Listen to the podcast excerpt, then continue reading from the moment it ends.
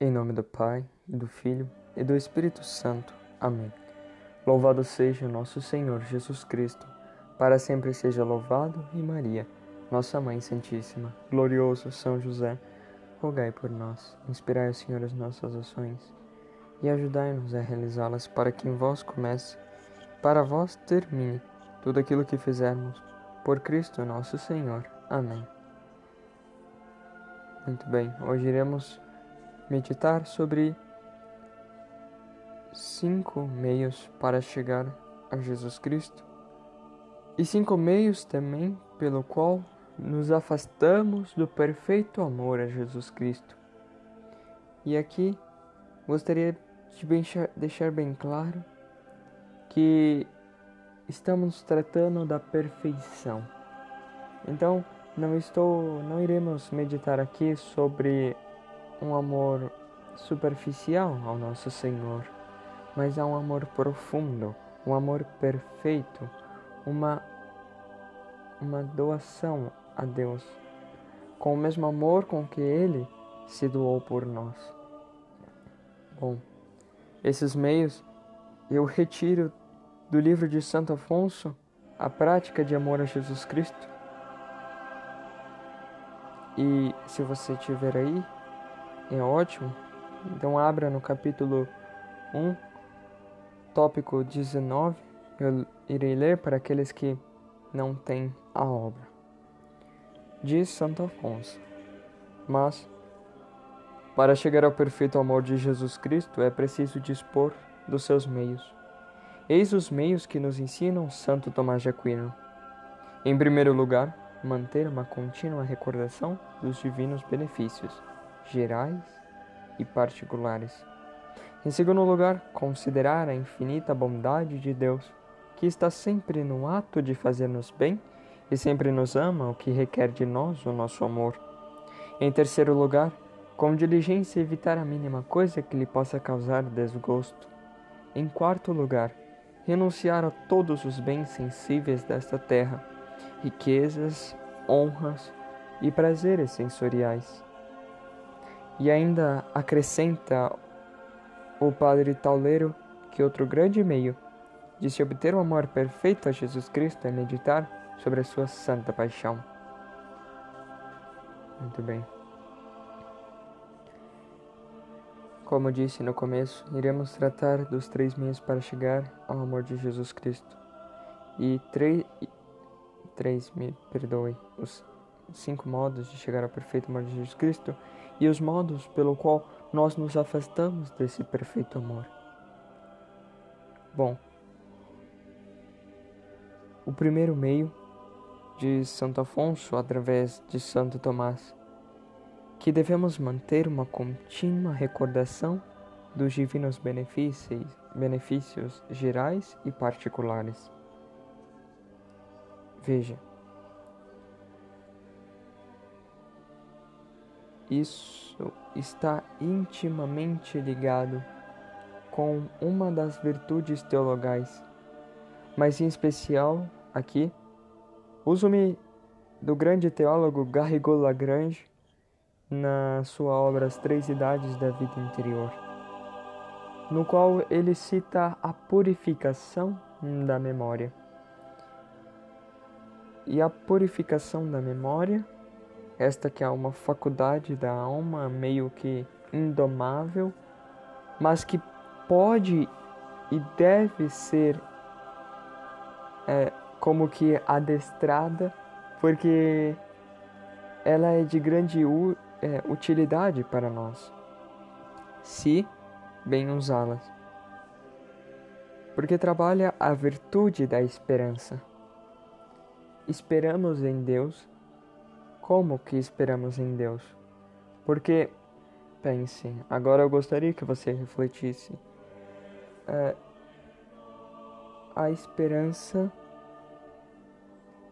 no futuro, bom, o futuro é meio que abstrato. Nós não temos uma, nós não temos uma experiência com a com o futuro, mas nós temos uma experiência com o passado, ainda que nós não possamos tocá-lo fisicamente, o passado está como que presente em nossas memórias. Ou seja, nós não sabemos é, o que nos acontecerá no futuro, isto é verdade, mas nós já sabemos o que nos aconteceu no passado. As coisas ruins, mas também e principalmente aqui, as coisas boas. Veja quantas vezes Deus já falou conosco, quantas vezes Deus já nos mostrou o seu infinito amor e a sua infinita misericórdia para conosco. Gostaria que pensasse, fechasse os olhos e lembrasse quantas vezes você já teve a oportunidade de receber a Santíssima Eucaristia, o Sacratíssimo Corpo, Sangue, Alma e Divindade de Nosso Senhor Jesus Cristo. Quantas vezes, quantas vezes você já pôde ser lavado no sacramento da confissão? Quantas vezes você já pôde ter momentos de orações no qual você realmente se unia a Deus. Quantos benefícios já recebemos de Deus? São inúmeros. Mas aí está um problema: as más memórias. Porque, como Garrigou Grande lembra, e aqui eu peço desculpas porque não estou com o texto em mãos. Se eu citar algo errado, peço desculpa. Mas as memórias são. É, a memória em si ela é uma faculdade desordenada. Ela muito nos ajuda, sim, mas ela é desordenada. E as más memórias são muito prejudiciais, principalmente se no passado você viveu muito longe de Deus. Então, o que acontece? Essas más memórias ficarão vindo a todo tempo, todo tempo, todo tempo. E isso vai começar a causar um desgaste em você. Isso vai começar a ferir a sua virtude da esperança.